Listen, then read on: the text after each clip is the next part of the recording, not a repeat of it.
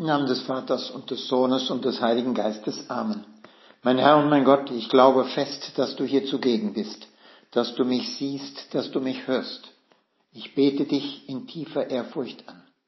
Ich bitte dich um Verzeihung für meine Sünden und um die Gnade, diese Zeit des Gebetes so zu halten, dass sie mir Frucht bringt. Maria, meine unbefleckte Mutter, heiliger Josef, mein Vater und Herr, mein Schutzengel, bittet für mich. Herr, von Anfang an musstest du Missgunst und Argwohn ertragen. Es beginnt mit den Nachbarn und Verwandten. Sie sagen, er ist von Sinnen. Bei seinem ersten Besuch in Nazareth berichtet das heutige Evangelium, weigern sich seine Landsleute, in ihm etwas Außergewöhnliches zu sehen. Ihr verneinender Kleingeist ist ja so offensichtlich. Woher hat er diese Weisheit und die Kraft, Wunder zu tun?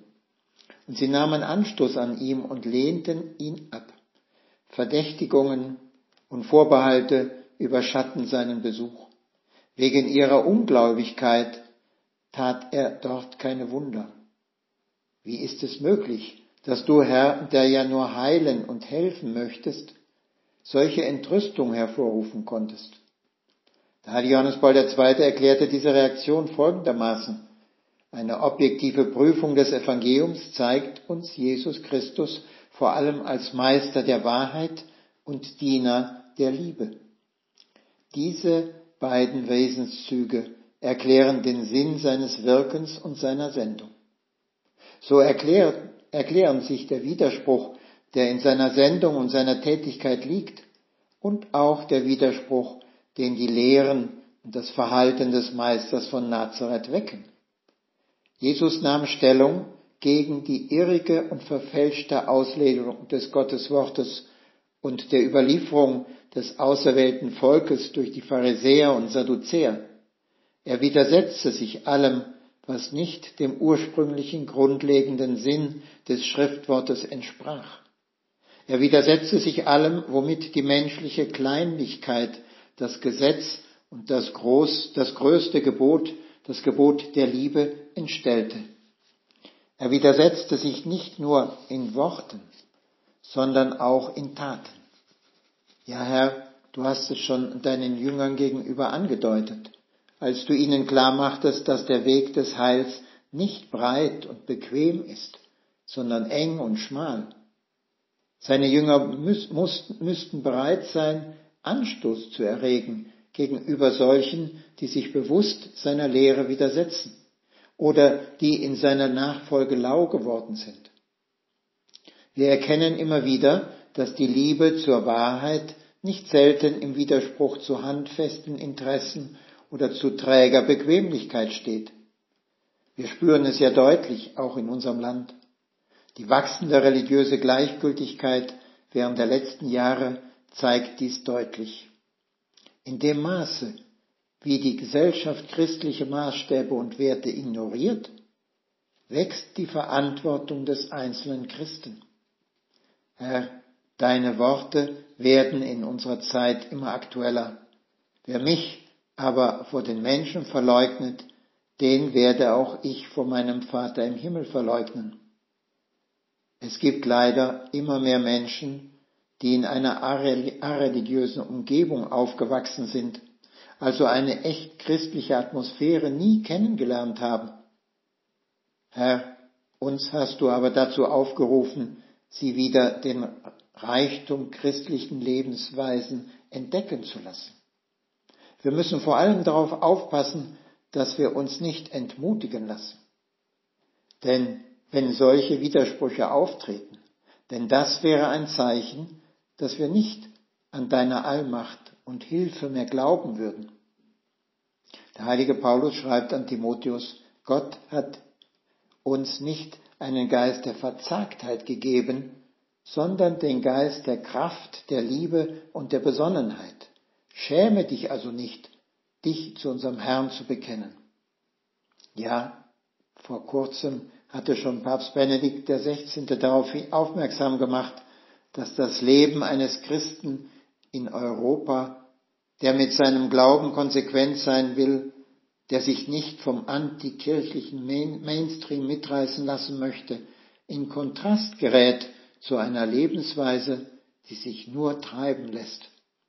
Wer heute Zeugnis gibt, hat in der Regel in unseren Ländern nicht physische Gewalt zu befürchten, wohl aber psychologische Einschüchterung, ein ironisches Lächeln, höhnische Bemerkungen, eine eventuell diskriminierende Behandlung am Arbeitsplatz oder sogar materielle Nachteile.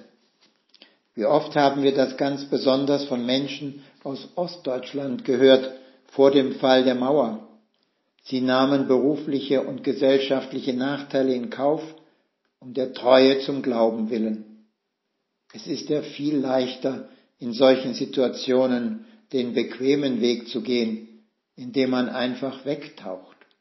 Es ist die Versuchung der Menschenfurcht. Aus Angst vor unliebsamen Reaktionen verbirgt man die eigene Identität als dein Jünger, Herr. Ja, du hast es ganz klar vorausgesagt. Es wird eine Zeit kommen, in der man die gesunde Lehre nicht erträgt. Wie sehr braucht die Welt und gerade auch unser Land Christen, die für ihre Überzeugung eintreten. Auch wenn Menschen oft leben, als gäbe es Gott nicht, so sagte es der heilige Johannes Paul II. in einer Ansprache damals in Augsburg 1987. So sehnen sie sich doch im tiefsten auf ihrer Suche nach Glück und Geborgenheit ständig nach ihm. Müssen wir nicht mit viel mehr Gottvertrauen für unseren Glauben eintreten? Wir, wir hören im heutigen Evangelium, dass der Herr keine Wunder wirkte wegen ihres Unglaubens.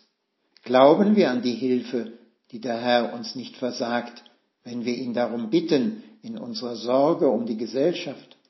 Deshalb ist es nötig, davon überzeugt zu sein, dass wir nicht alleine sind und du, Herr, uns beistehst, wenn wir unseren Glauben frei bekennen.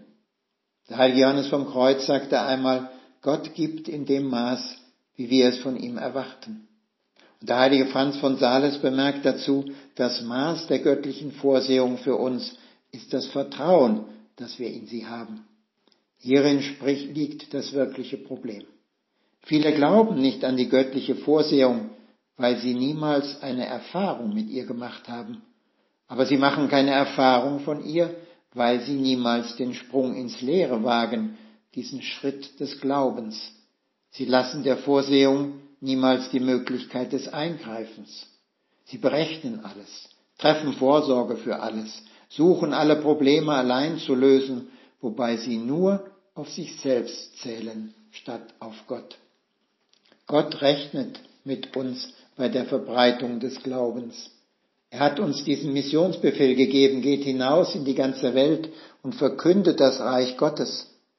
Wenn uns klar ist, dass das Bewusstsein, dass der Vater uns immer schon in seinem Sohn geliebt hat, dass Christus selbst einen jeden ohne Unterlass liebt, zu einem festen Halt für unsere gesamte menschliche Existenz wird und dass diese Haltung uns erlaubt, alle Prüfungen zu überwinden, sei es das Bewusstsein unserer Schwäche, ja unserer Sündhaftigkeit, als auch das Leid und unsere Entmutigung. In dieser Liebe von Gott zu uns findet sich die Quelle des ganzen christlichen Lebens und der fundamentale Grund der Evangelisierung.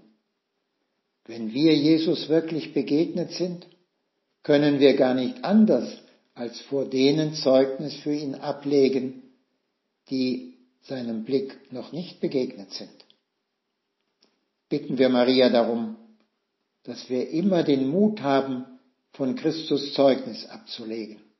Auch wenn das bedeutet, dass wir gegen den Strom anschwimmen müssen.